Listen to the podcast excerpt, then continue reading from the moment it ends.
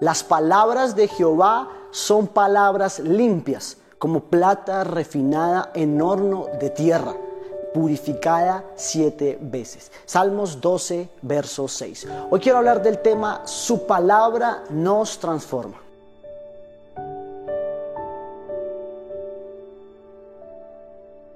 Si permitimos que la palabra de Dios brote en abundancia de nuestros labios, de ella van a salir salmos, himnos y cánticos espirituales, ¿sabe? Y no habrá lugar, campo para la derrota, no habrá campo para hablar palabras de muerte, ¿sabe? De nuestra boca deben brotar palabras de vida, de bendición, de abundancia, de riqueza, de prosperidad, sacar toda palabra ociosa que hay en nuestros labios que no trae edificación a nuestra vida.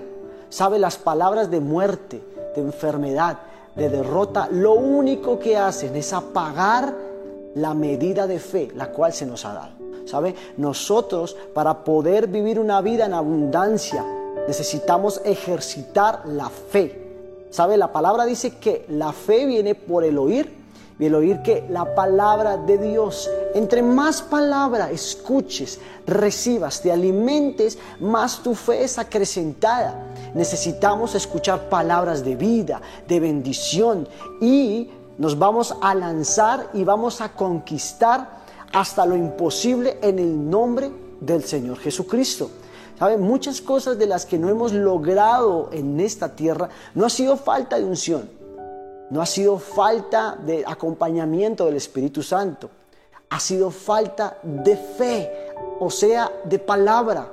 Gracias a la palabra alimentamos nuestra fe y nos lanzamos a hacer cosas, no por vista, sino por fe.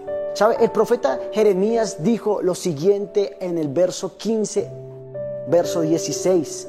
Fueron halladas tus palabras y yo las comí y tu palabra me fue por gozo y alegría de mi corazón, porque tu nombre se invocó sobre mí. Oh Jehová, Dios de los ejércitos. ¿Sabe? Aunque la palabra de Dios provocó mucho gozo en el corazón del profeta, eh, luego Dios reveló el poder que había en ella. Dice la Biblia en el verso 29, ¿no es mi palabra como fuego? Dice Jehová. Y como martillo que quebranta la piedra. ¿Sabe? Hasta que no experimentemos la palabra de Dios, hasta que no ahondemos en ella, hasta que no investiguemos, profundicemos, saquemos tiempo, no vamos a poder volver al original, al diseño original que fue plantado de Dios en las escrituras.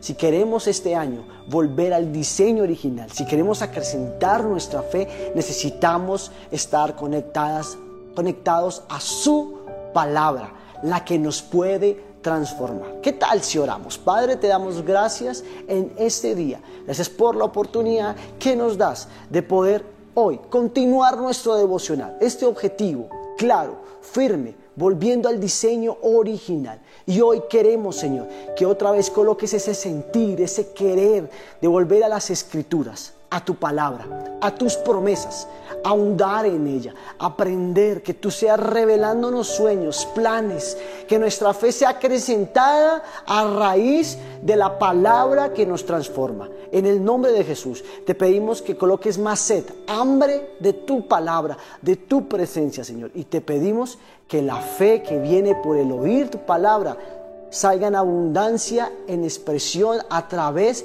de nuestros labios, hablando palabras de vida, de salud, de prosperidad, y saca toda palabra ociosa que lo único que hace es cortar nuestra fe e impedir el avance nuestro aquí en la tierra. En el nombre de Jesús. Amén y amén. Te bendigo.